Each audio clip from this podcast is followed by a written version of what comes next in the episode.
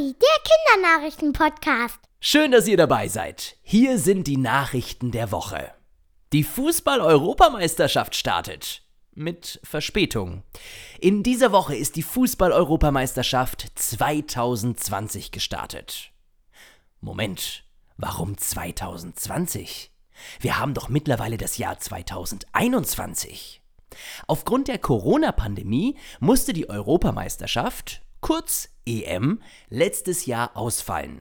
Da sich die Situation in den meisten Ländern stark verbessert hat, wird der Wettbewerb jetzt nachgeholt. Insgesamt 24 Länder treten bei der Europameisterschaft mit ihren Nationalmannschaften an. In jeder Nationalmannschaft befinden sich die besten Fußballspieler des jeweiligen Landes. Das letzte der insgesamt 51 Spiele ist das Finale. Wer dieses Spiel gewinnt, ist Fußball-Europameister und darf sich unter anderem über einen großen Pokal freuen. Vom 11. Juni bis 11. Juli findet die EM in elf verschiedenen Ländern, an elf verschiedenen Orten und somit auch in elf verschiedenen Fußballstadien statt. Ihr merkt schon, wenn ihr euch die Zahl 11 merkt, wisst ihr schon ziemlich viel über die Fußball-EM 2020. Übrigens, im Eröffnungsspiel konnte Italien gegen die Türkei mit 3 zu 0 gewinnen. Es gibt Blumen auf Bushaltestellen. Bestimmt gibt es auch in eurer Nähe eine oder mehrere Bushaltestellen. Meistens sind diese Bushaltestellen so gebaut, dass man sich unter ein Dach stellen oder setzen kann. So ist man geschützt, wenn es zum Beispiel plötzlich anfängt zu regnen.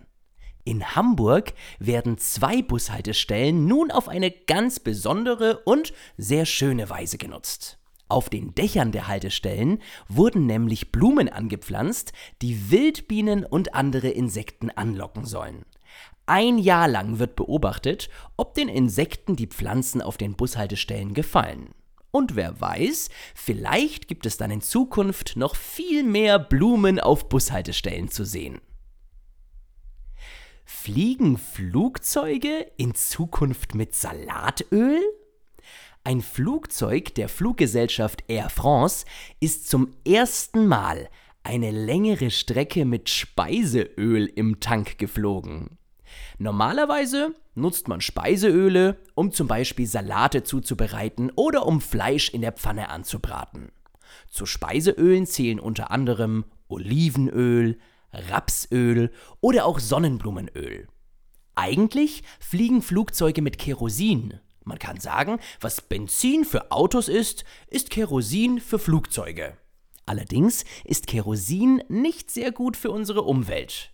Deshalb hat man jetzt eben versucht, mit einer Mischung aus Kerosin und Speiseöl zu fliegen. Es war also immer noch Kerosin im Tank, aber eben weniger als sonst. Und es hat geklappt. Was glaubt ihr? Wie viele Vögel gibt es weltweit? Sind es A 50.000, B 50 Millionen oder C 50 Milliarden? Wie viele Vögel gibt es weltweit? Ich sag's euch. Forscher haben herausgefunden, dass es weltweit circa 50 Milliarden Vögel gibt. Antwort C war also richtig. Wenn man die Zahl ausschreiben würde, 50 Milliarden, wäre das eine 5 mit 10 Nullen.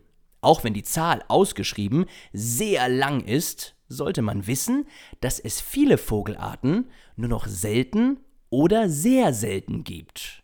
Von nur vier Vogelarten gibt es aktuell noch jeweils mehr als eine Milliarde Vögel.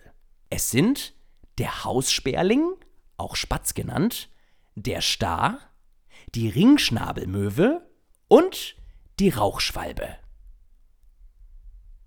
In Deutschland gibt es drehende Häuser. Im Bundesland Hessen in Deutschland wurden tatsächlich Häuser gebaut, die sich drehen können. So können die Häuser immer so gedreht werden, dass entweder möglichst viel oder möglichst wenig Sonne hineinscheint. Wenn man zum Beispiel im Winter das Haus so dreht, dass viel Sonne hineinscheint, muss man weniger heizen. Das ist gut für die Umwelt und auch gut für den Geldbeutel. Schließlich kostet Heizen Geld. Im Sommer ist es natürlich besser, wenn wenig Sonne ins Haus kommt. So wird es nicht zu heiß und es ist viel angenehmer, wenn man sich doch mal innen aufhält. Ich wünsche euch schöne Sommertage und bis zu den nächsten Kinari.